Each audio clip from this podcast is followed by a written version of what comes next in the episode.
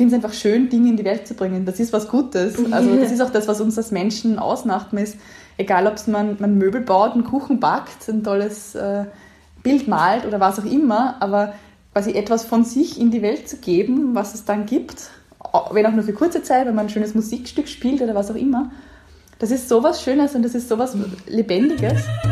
Jans, Jans Heldinnen. Ja, ja, ja, Darf ich das? Kann ich das? Mag ich? Mach ich.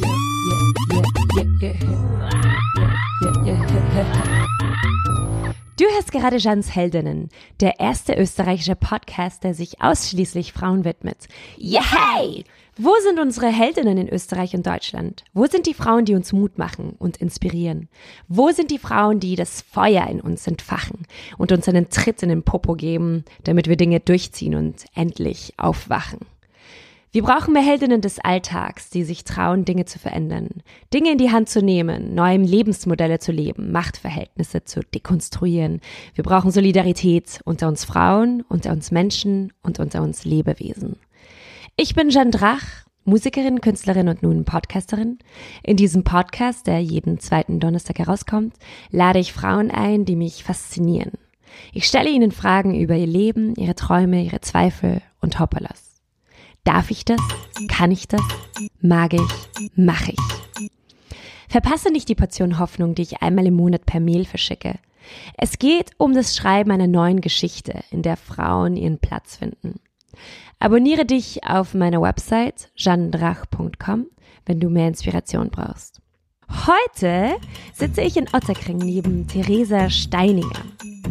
Theresa ist Mitgründerin und Geschäftsführerin von Wohnwagon, eine durch eine Crowd-Investing-Plattform gegründete Firma, die autarkes, nachhaltiges Wohnen in Form von Holzhäusern, meistens auf Rädern, entwickelt. Oscar, Fanny und Emma sind die ersten Wohnwaggons, die unabhängig von Strom- und Kanalsysteme in 15 bis 33 Quadratmeter einen minimalistischen Luxus bieten. Unabhängig in der Natur leben kann man hier dank Photovoltaikanlagen, Wasseraufbereitungssysteme, Grünkläranlagen, Biotoiletten, Holzöfen und viel mehr. Therese hat bereits mit 21 ihr erstes Unternehmen gegründet, FineRip, eine Agentur für Kommunikation und Design. Heute besteht ihr Team aus mehr als 18 Mitarbeiterinnen und Mitarbeitern. Gleich erfährst du, was eine Biotoilette ist und dass Holz einen beruhigenden Effekt auf deinen Herzschlag hat oder eben auch, wie autarkes Wohnen überhaupt funktioniert. Theresa erzählt über ihre Erfahrungen als Geschäftsführerin, gibt Tipps gegen Überforderung und das alles in einer wunderbaren, bildhaften Sprache. Ähm, Therese, wie kam es dazu, dass du zusammen mit äh, Christian Frantal äh, dieses Unternehmen gegründet hast? Was ist deine Vision und woher kommt dein Interesse für Nachhaltigkeit? wow, das sind ja ganz schön viele Fragen zum Beginn. Ähm, also, wie kam es dazu? Ich habe ähm, eben mit 21 meine erste Firma gegründet. Ich habe relativ früh gewusst, mein Weg muss in die Selbstständigkeit führen. Ich habe das zwar mehrmals ausprobiert, so ein paar Praktika Teilzeitanstellungen neben dem Studium, aber eigentlich früh gesehen, das, wo ich am meisten ich bin und am meisten weiterbringe, auch für die Sachen, für die ich brenne, ist, wenn ich das mir selbst organisieren darf und äh, meinen eigenen Weg gehen kann. Und das habe ich mit der Agentur eben schon parallel zum Studium gemacht, äh, habe Kommunikation und Design für kleine und mittlere äh, Betriebe gemacht. Und einer von den Kunden war eben der Christian Frantal ah. mit seiner kleinen ähm, Handwerksbude, die coole Planungen und, und Umbauten und Ausbauten und Renovierungen gemacht haben. Und eines Tages eben eigentlich bei einem Kundengespräch ist der Christian bei mir gesessen und hat gesagt so, du, ich hätte eine Idee. Ähm, der Name gibt schon Wohnwaggon, ich will autarke Einheiten bauen. Ich will, dass, dass das mit dem Wohnen in Zukunft anders funktioniert, als jetzt ist.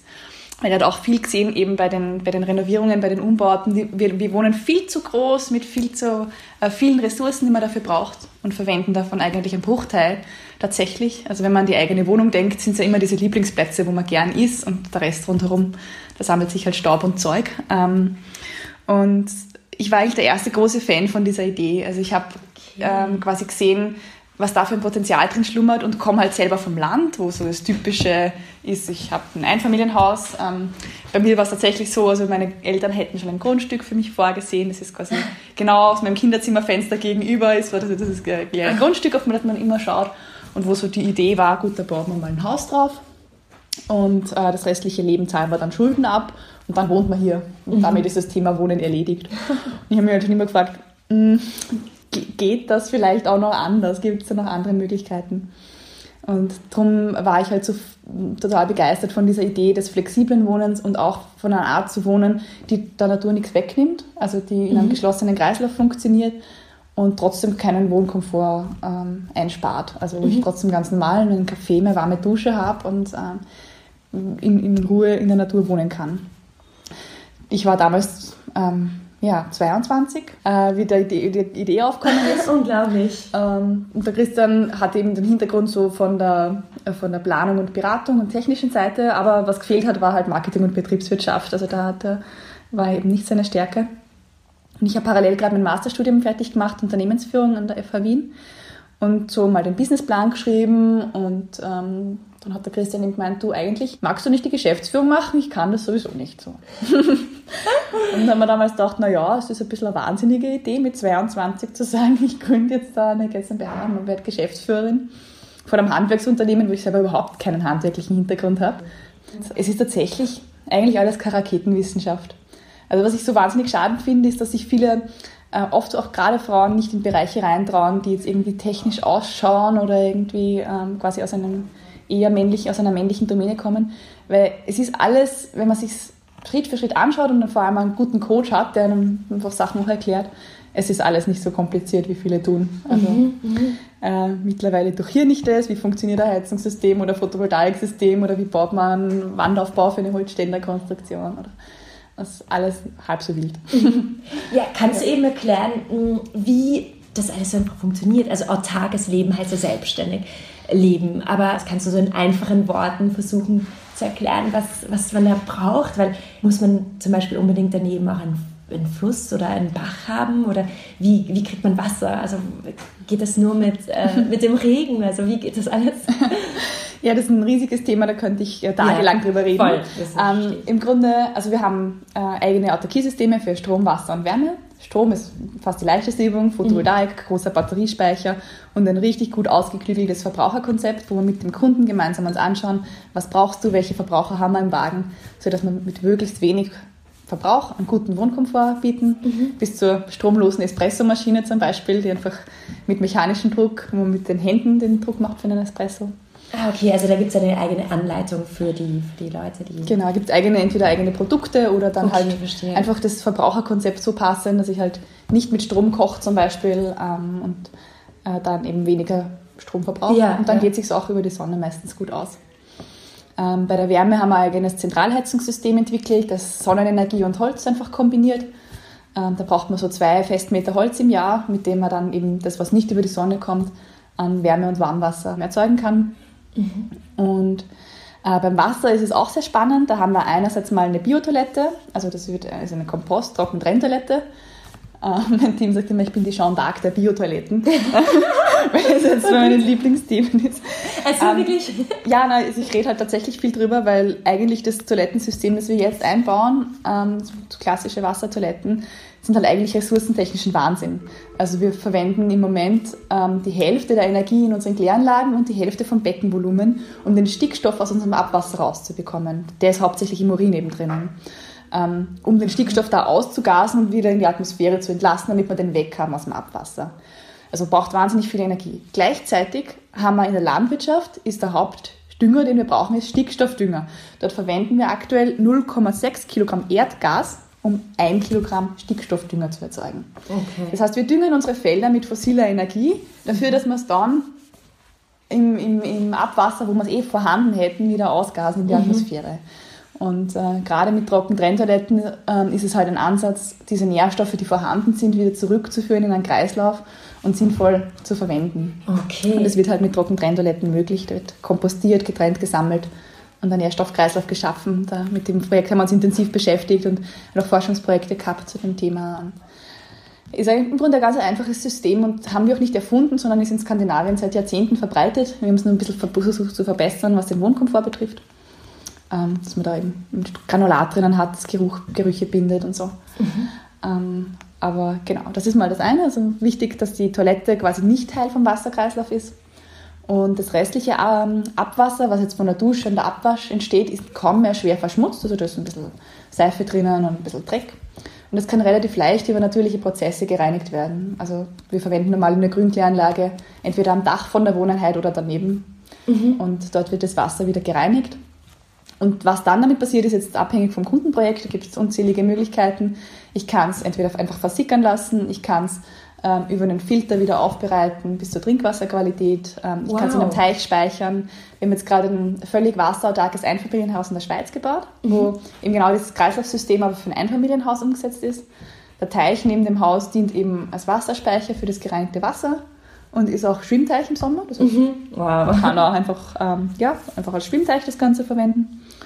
Und eine Filteranlage bereitet es wieder zu Trinkwasser auf. Und da gibt es einfach eine ganze Menge an, an, Möglichkeiten, wie man Wasserkreisläufe schließen kann und das ganz oder teilweise wieder verwendet.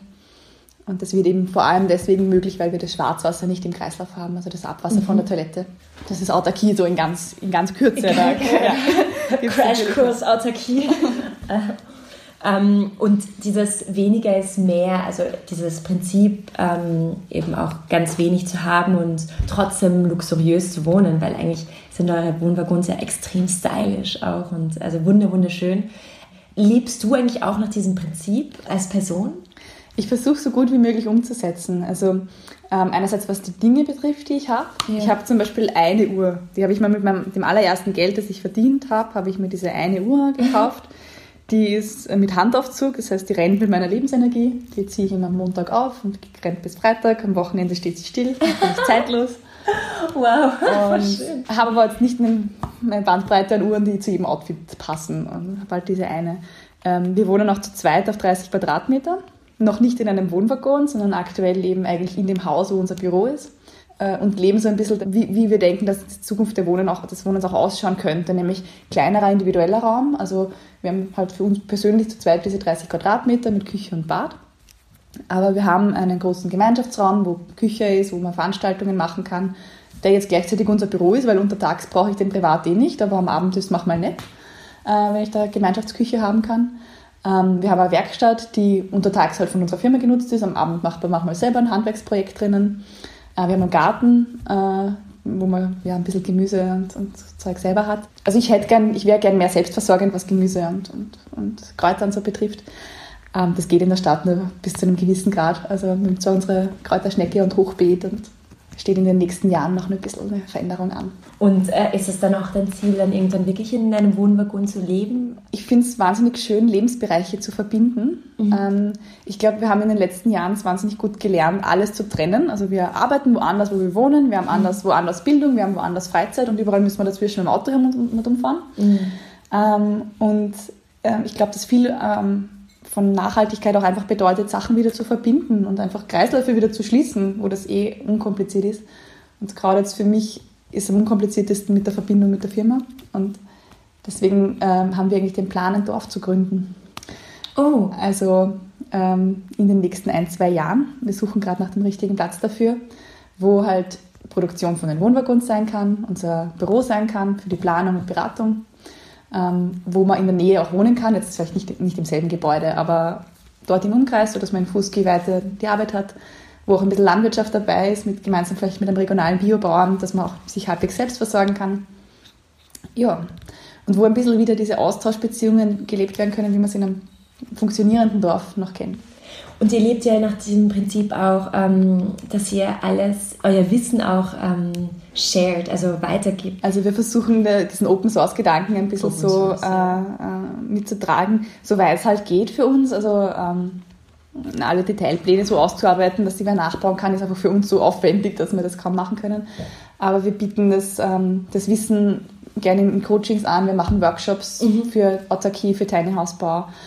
Ähm, und haben so einzelne Blogs auch, wo halt die Idee ist, darum haben wir diese Online-Plattform eben ins Leben gerufen letztes Jahr, ähm, wo wir online von den Erfahrungen erzählen von den einzelnen Projekten und dann eben das Wissen teilen und am Ende kann man eben diese Sets, die man halt braucht, von Wasserfiltern und das richtige Werkzeug dazu, das kann man dann in unserem Online-Shop auch kaufen. Also dass man einfach wirklich ähm, Projekte für autarkes Leben auch auf den Boden bringt. Also nicht nur jetzt beim Like, ah, super schönes Projekt, aber ich kann das sowieso nicht. Nein, du kriegst bei uns das Wissen und du kriegst bei uns die Tools, die du brauchst. Also mach mhm. auch was. also, und ob das jetzt ist, einen eigenen Wurmkomposter in die Stadtwohnung zu stellen, weil man halt ähm, da irgendwo anfangen muss, oder ob das ist, ein autarkes Haus zu bauen. Ähm, ist, also da gibt es verschiedenste Wege sozusagen zur Autarkie. Es kann ganz im Kleinen anfangen mit, einem, mit einer nachhaltigen Zahnbürste, die kompostierbar ist, bis, zum, ähm, bis zur eben autarken Siedlung. Und da versuchen wir halt so verschiedene Anknüpfungspunkte zu bieten, dass da jeder auf seine Art auch starten kann. Mhm. Ah, das ist echt schön. Also die, so ein Miteinander, so ein Netzwerk zu kreieren und nicht nur einfach auf sich selbst ähm, eingestellt zu sein und, und alles das sein Wissen auch für sich behalten und Angst haben vor der Konkurrenz und so. Ich finde das ein, ein wunderschönes Bild. ja. Und ich glaube, nur so wird, kommt man auch weiter, also wenn man miteinander agiert und ja, Wissen ich halt, Also ich, ich, könnte zum Beispiel die anderen Tiny House Bauer in Europa auch als Konkurrenz ansehen, aber ich arbeite lieber mit denen zusammen und biete ja. ihnen unser Autokino an und dann macht man gemeinsam schöne Projekte. Finde ich sinnvoller. Super, ja. Also, ja, als da irgendwie Patent, Patente anzumelden und irgendwelche Rechtsstreitigkeiten zu, wer hat die Biodorette erfunden?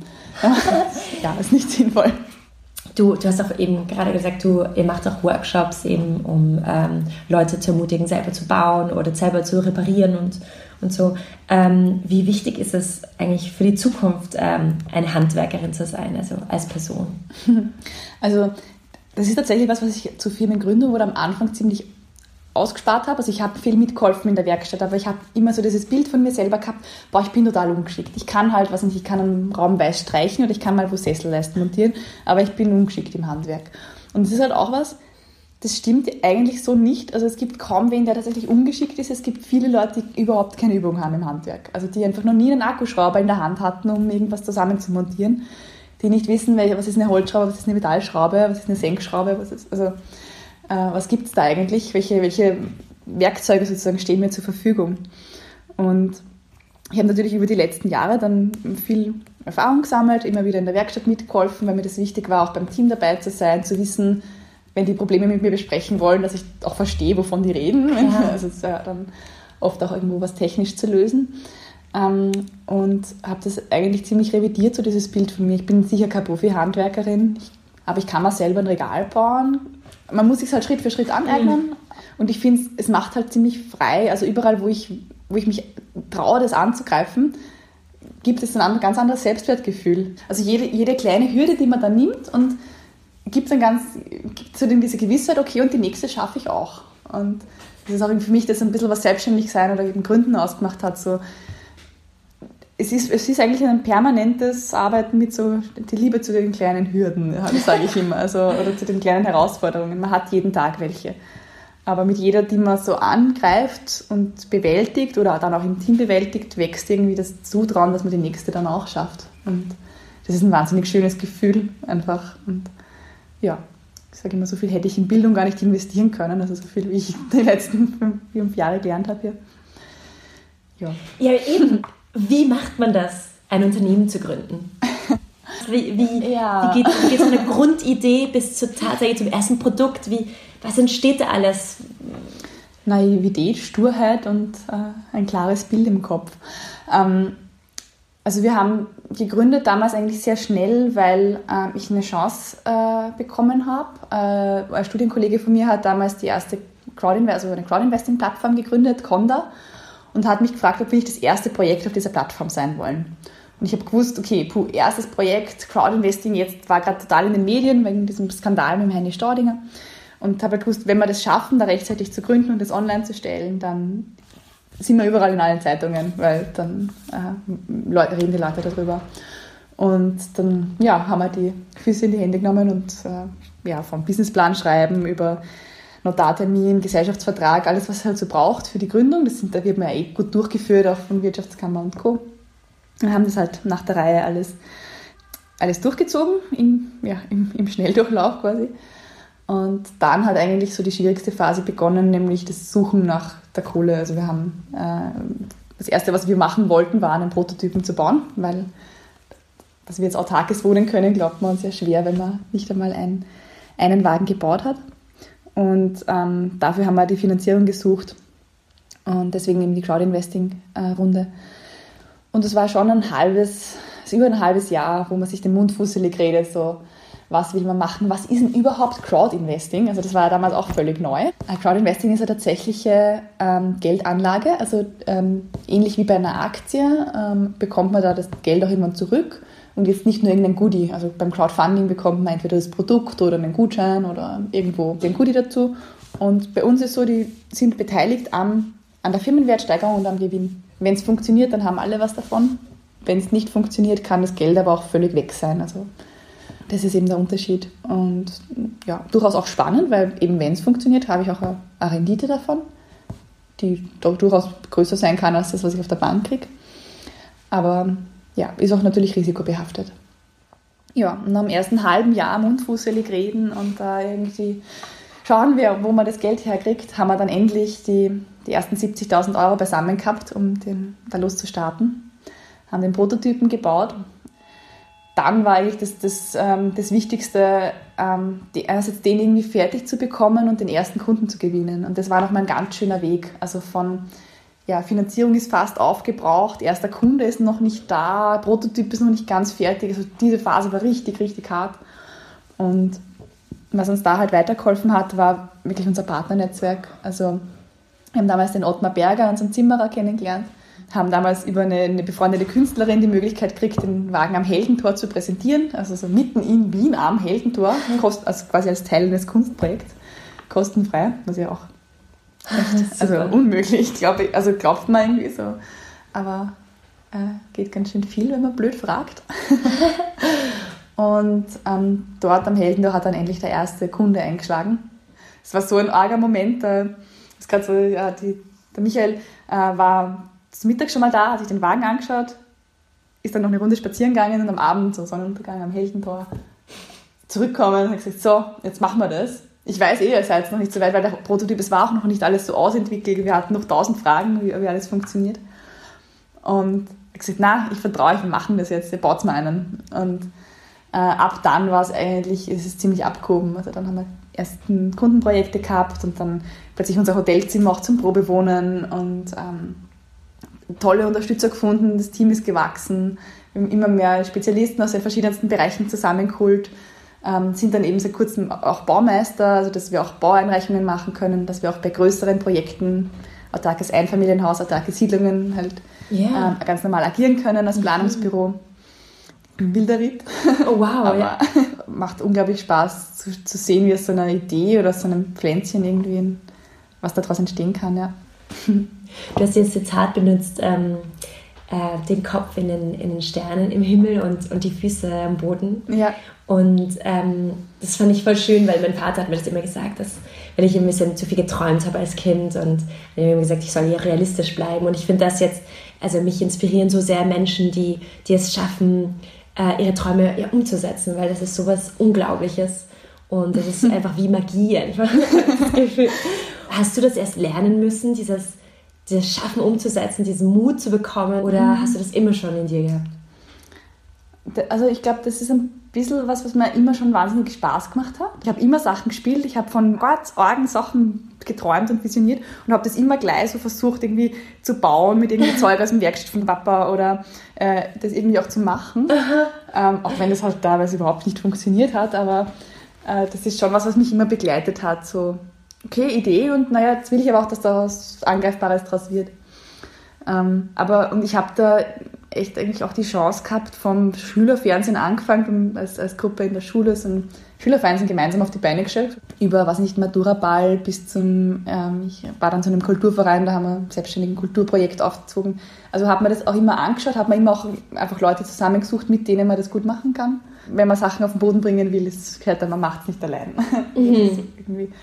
Als, als wichtigster Hinweis dazu. Das bringt es halt total, sozusagen zu jeder Idee auch so ein bisschen gleich mitzudenken, was braucht es, damit es am Boden kommt. Und das ist oft dann, und vor allem, was sind die ersten Schritte, damit es am Boden kommt. Und ich glaube, das ist was, wo man Stärke ist, so mal zu sehen, nicht, wow, das ist so ein orges, riesiges Gesamtprojekt. Ja, eh, aber mhm. was muss ich als nächstes machen, wenn ich in die Richtung gehen will? Ich habe so dieses Zielbild, das soll es geben ähm, weiß ich nicht, ähm, ein Kulturfestival in der gesamten Gemeinde, wo alle Keller und, und Höfe und ins aufsperren und man ähm, da quasi Kultur und Kunst erleben kann in Privaträumlichkeiten. Aber was braucht es als erstes? Naja, vielleicht machen wir mal ein Konzept oder schreiben wir mal auf vier, auf vier Seiten zusammen, was es geben soll und finden dann mal zwei Leute, die da mitmachen würden. So. Und das sind dann plötzlich also Schritte, die sind machbar. Also das mhm. ist ja gut, mit zwei Leuten reden, zwei hätte ich eh schon im Kopf, die da, glaube ich, vielleicht dabei sind. Das wird plötzlich irgendwie gangbar, weil man sich dann denkt, ja, das kriege ich hin. Das ist sozusagen, glaube ich, diese, die, das Wichtige, einerseits das groß träumen zu trauen, aber gleichzeitig so die nächsten pragmatischen drei nächsten Schritte, was mache ich jetzt? Und dann sieht man meistens, das, das braucht erstens einmal gar nicht so viel Ressourcen. Das ist oft mit wenig Budget umsetzbar, das ist mit wenig Zeit oft umsetzbar.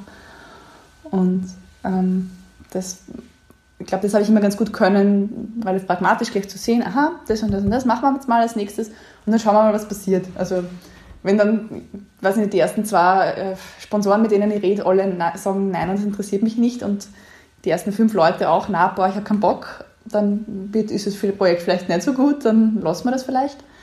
Ähm, und wenn sich da Wege ergeben beim Gehen, was ja meistens der Fall ist, so man, geht, man schickt Energie in die Richtung und macht was und plötzlich kommen dann auch die Leute, die sagen, hey, finde ich super, ich wollte da immer schon mal und plötzlich äh, ergeben sich Sachen. Ja, und also ich habe ich hab auch immer eine wahnsinnige Freude gehabt am Tun. Das ist ein bisschen das, was ich so schade finde bei uns, dieses, äh, ja, also dass quasi Leistung immer ein bisschen negativ behaftet ist. Und ich finde jetzt aber gar nicht Leistung an sich jetzt so im Sinne von äh, Workaholic äh, spannend oder so. Ich arbeite zwar wahnsinnig viel, aber ich finde es einfach schön, Dinge in die Welt zu bringen. Das ist was Gutes. Also das ist auch das, was uns als Menschen ausmacht. Man ist egal ob man, man Möbel baut, einen Kuchen backt, ein tolles äh, Bild malt oder was auch immer, aber quasi etwas von sich in die Welt zu geben, was es dann gibt, wenn auch nur für kurze Zeit, wenn man ein schönes Musikstück spielt oder was auch immer, das ist sowas Schönes und das ist sowas Lebendiges. Also da, da kann ich, es tut mir immer ein bisschen leid, dass das nicht so, nicht so positiv oft, äh, oft behaftet ist. Mhm, mhm. Mit 21 hast du dir dein erstes Unternehmen gegründet und dann mit 22 dein zweites du wirst oft als, als Frau eingeladen bei ganz vielen Podiumsdiskussionen, weil du Geschäftsführerin bist und du repräsentierst als Frau jetzt ähm, eine bestimmte äh, äh eine bestimmte Sparte, eine bestimmte Gruppierung und so. Wie ist es mhm. für dich? Ja, also nicht immer leicht, so dieses ähm, als Person dann im Mittelpunkt zu stehen, weil man macht ja die Sache eigentlich, weil man für, für, die Sache und für das Thema brennt und jetzt nicht, weil ich mich da irgendwie profilieren will oder vorn stehen möchte. Das ist ähm, eigentlich was, wo ich jetzt wenig, also was freut dann natürlich schon, wenn man irgendwo mal Lob kriegt oder eine Auszeichnung oder so, aber am Anfang ist es mir relativ schwer gefallen und ich bin da aber ein bisschen reingewachsen und habe dann auch gesehen, also es bringt der Sache was und es bringt halt auch ganz vielen anderen Unternehmerinnen und Frauen was, die selber was machen möchten, zu sehen, hey, da steht eine ganz normale Frau auch oben, die ist äh, jung, die ist nicht aus einem technischen Hintergrund, die traut sich das trotzdem, naja, dann traue ich mich jetzt vielleicht das auch einfach, was ich da machen wollte. Und das sind halt dann immer Sachen, wenn man so eine Rückmeldung kriegt, das, das macht dann wahnsinnig Freude und dann macht man es auch wieder gern. Also dann ist man auch gerne einfach mal die Quotenfrau und sitzt da oben im, in der Riege von lauter Männern im Anzug. Ich glaube, das, das braucht es auch einfach. Also so weibliche Vorbilder einfach, die auch ganz normal sie selbst sein dürfen. Also ich habe mich da, bin kein, kein, kein Frauchen, dass man irgendwie gut in ein Kostüm stecken kann und in, in hochhackige Schuhe und dann äh, als, als Behübschung irgendwie hinsetzt. Ähm, das mache ich nicht. Also ich sitze dann eigentlich immer in meinen Lederschuhen und der Lederjacke dort quasi, ähm, auch wenn da die restlichen Leute im Anzug ähm, auftreten. Und ähm, habe da eigentlich immer nur positive Rückmeldungen gehabt, einfach trotzdem ich zu sein zu dürfen. Also mit, mit, dem, was, mir aus, was mich ausmacht und mit dem, wie ich halt bin. Und in Wirklichkeit, glaube ich, suchen ganz viele äh, in, unserer, in unserer Zeit einfach nur Authentizität, also Leute, die echt sind und die noch ja, bei sich sind. Also das ist, yeah. Glaube ich, was, was viel wert ist, wenn man das irgendwie halbwegs durchziehen kann. Ja, ja, ja.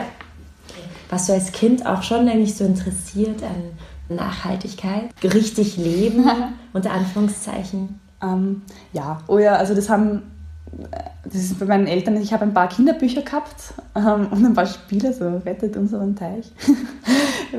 also die, die mich total geprägt haben, einfach. Ähm, wo, wo mir damals schon, also ich weiß nicht, ich habe immer mit meinen Eltern diskutiert, ob wir wirklich mit dem Auto dorthin fahren müssen und ob es dann nicht. Ach so. Ja. Das, das war mir irgendwie immer ein Anliegen und gleichzeitig aber auch immer so, zu schauen, wie, wie schaffe ich denn das, dass es jetzt nicht mein Leben schlechter macht, sondern eher besser. Und, und meine richtige Begeisterung für das Thema ist dann eigentlich so übers Essen kommen.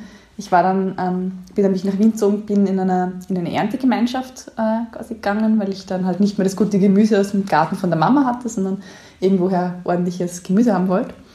Und ähm, da habe ich dieses Konzept entdeckt von, von CSA, von Community Supported Agriculture, solidarische oh, okay. Landwirtschaft, wo man quasi einen Anteil zahlt dafür, dass man dann von diesem Hof den, den Anteil an Ernte halt bekommt, was es gerade gibt. Wenn in dem Jahr Paradeiser gut gehen, gibt es mehr. Wenn Paprika gut gehen, gibt es mehr, aber vielleicht Erdäpfel gerade weniger, weil, die, weil es gerade einen Schädling geben oder wie auch immer.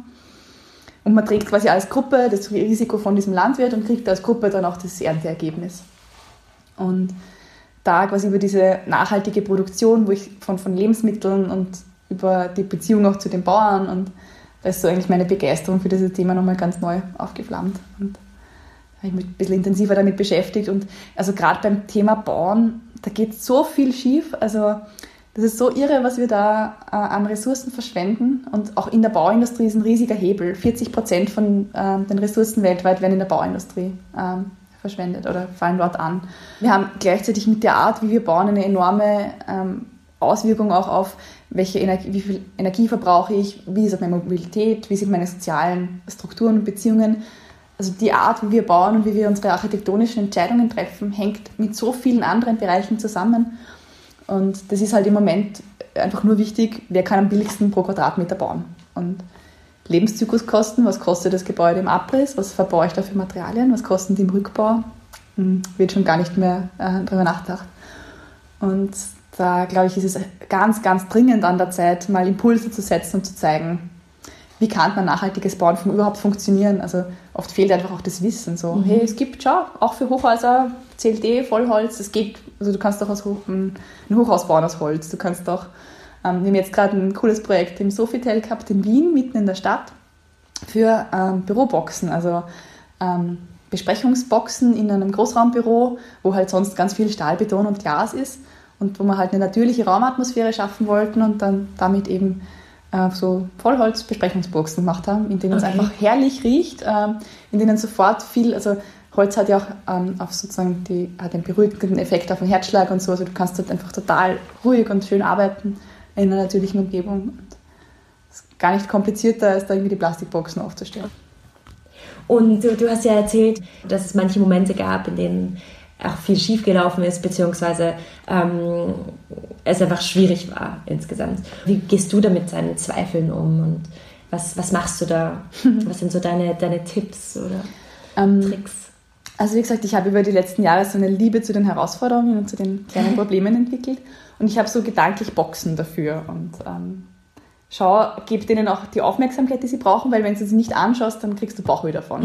ähm, und schaue aber nicht alle immer an und schaue nicht alle gleichzeitig an. Also ich muss irgendwo meine Energie darauf hin fokussieren. Und äh, ich versuche halt dann immer, diese, dieses Problem anzuschauen, zu schauen, kann ich da jetzt eine Lösung dafür? Also habe ich da jetzt irgendeine, jemanden, den ich fragen kann? Fällt mir was ein dazu? Wenn nicht, dann entscheide ich mich jetzt aktiv dafür, okay, ich kann dieses Problem jetzt nicht lösen, das gibt's, passt, kommt wieder in die Box und weg damit. Und halt trotzdem zu wissen, welche Boxen sind gerade da, aber nicht alle immer im Kopf mitzutragen oder so als Ballast auf die Schultern zu laden. Dann, okay, das also hast du einen sehr pragmatischen Zugang eigentlich. ja, also und ich versuche es auch ein bisschen so echt zu visualisieren dann immer so. Aha, ja. Stelle ich weg. Also kannst kannst du sonst nicht mehr abschalten. Ja, ja, ja. Jetzt ist ja alles sehr bildhaft, wenn du es erzählst. Vielleicht macht es das Ganze auch greifbarer, dadurch, ja. dass du es visualisierst. Sortieren, gut beschriften, abstellen. oh, gut. Und ähm, Hast du selber, ähm, hast du selber weibliche Vorbilder? Gibt es Frauen, die dich inspirieren? Ähm, es gibt eher so ein paar persönliche, die man jetzt gar nicht kennt, aber wo einfach Frauen ähm, trotzdem ganz normal ihr Unternehmen weitergeführt haben und ihren Beruf weitergemacht haben, äh, obwohl sie ein Kind gekriegt haben zum Beispiel. Also die mir auch irgendwie so Mut gemacht haben, weil ich will auch irgendwann Familie. Also ich bin jetzt 27, ein paar Jahre habe ich schon noch Zeit, aber ähm, irgendwann möchte ich gerne Familie und bin aber auch überzeugt, dass es funktioniert. Also, dass ich da nicht quasi einfach völlig einen Cut machen muss und nicht mehr Geschäftsführer sein darf. Also, und ich überlege mir da eher, wie, wie muss ich mein Team aufbauen, dass sie so selbstständig agieren, dass die, die mich nicht jeden Tag unbedingt um, rund um die Uhr brauchen.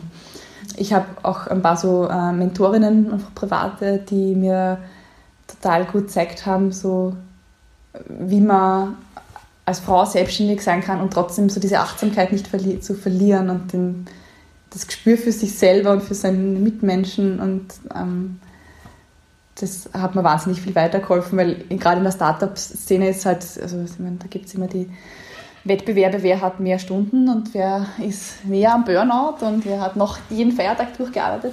Ah, okay. Und ich finde es halt eigentlich, ich glaube nicht, dass du da gute Entscheidungen triffst. Also ähm, ich glaube nicht, dass es heißen, wenn du Unternehmen gründest, dass es heißen muss, dass du im Burnout landest. Ich ähm, glaube, dass man da ähm, dass man am besten für sein Team und am besten leistungsfähig fürs Unternehmen ist, wenn man auch sich genug Freiräume nimmt und auch auf sich einfach schaut und schaut, dass man da gesund bleibt bei dem allen und ähm, gut isst. Also ich habe am Anfang zum Beispiel auch eingeführt, dass wir einfach immer gemeinsam kochen. Wir kochen, also ich koche viel Tag? jeden Tag. Also okay. in, in, der Firma gibt es ein Mittagessen und das wird gemeinsam gemacht. Und ähm, das wechseln wir uns ein bisschen ab mit dem Kochen im Team. Aber ja, das und es geht auch. Also bei allem, bei allem Startup Wahnsinn und Wachstum und mittlerweile eben, ja, also 18 sind wir jetzt im Team, da, ja, ist schon ganz schön viel, was an Nudeln weggeht einerseits zum Mittagessen, aber natürlich auch eine ganz schöne Verantwortung, was da an Leistung noch passieren muss, damit die Gehälter gezahlt werden können und so. Und das ähm, geht aber trotzdem, dass man dann so Basics dann nicht, äh, nicht verliert auf dem Weg. Mhm. Und wie bleibst du dann eben achtsam gegenüber dir selbst? Ja, also ich versuche mal halt meinen, meinen privaten Ausgleich zu schaffen, Raum für Genuss zu haben. Also das heißt jetzt eben beim Kochen. Ich glaube halt viel, Achtsamkeit hat ja viel mit, mit Wahrnehmung und mit Sinn, also Sinnlichkeit im Sinne von mit seinen Sinnen zu arbeiten, zu tun. Also bewusst an was zu riechen, bewusst was zu schmecken, sich diese Zeit einfach zu nehmen. Ähm, äh, ich mache super gern Sport, bin super gern draußen in der Natur und ja, das sind so meine Krafttankstellen ein bisschen. Oh, schön. Jetzt nur abschließend, wie siehst du den Begriff Heldin? Was ist, was ist für dich eine Heldin? Hm. Den, den, Mut zu haben, Dinge anzugehen und für Sachen einzustehen, die einem wichtig sind und sich das dann auch zuzutrauen und ein bisschen mehr zuzutrauen, als man es vielleicht auf den, ersten, äh, auf den ersten Impuls machen würde. Also wachsen kann man eigentlich nur, wenn man immer so ein bisschen außerhalb der Komfortzone agiert. Die Zehenspitze immer ein bisschen außerhalb der Komfortzone zu, äh, ins Wasser baumeln zu lassen. Und genau, ich glaube, das macht Heldinnen aus, dass sie sich da ein bisschen raustrauen. Aber gar nicht, gar nicht unbedingt kilometerweit, sondern mhm. in kleinen Schritten und ja da kommt man dann auch ganz schön weit, wenn man dran bleibt. das finde ich sehr schön. Ein sehr schöne, schönes Bild. Ähm, mit den Zehenspitzen Oh, schön. Dankeschön. Ja, danke ich sage danke. Sehr inspirierend. Hat Spaß gemacht.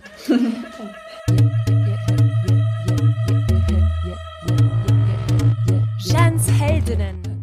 Das war die elfte Folge von Jans Heldinnen mit Theresa Steininger. Alle Infos zu ihr findest du unten bei den Credits, also die Informationen unter diesem Beitrag. Ich will deine Meinung wissen. Ich will deine Heldinnen kennenlernen. Schreib mir auf bussi.jandrach.com oder auf Facebook oder Instagram. Such mich einfach unter Jeanne Drach. Und Sharing is Caring. Wenn dir mein Podcast gefällt, zeig ihn interessierten Menschen. Ich freue mich über jede neue Zuhörerin und jeden neuen Zuhörer. Ich bin Jeanne Drach und danke dir fürs Dasein. Genieß das Leben. Guten Morgen, gute Nacht. Deine Jeanne Drach. Yeah, yeah, yeah, yeah.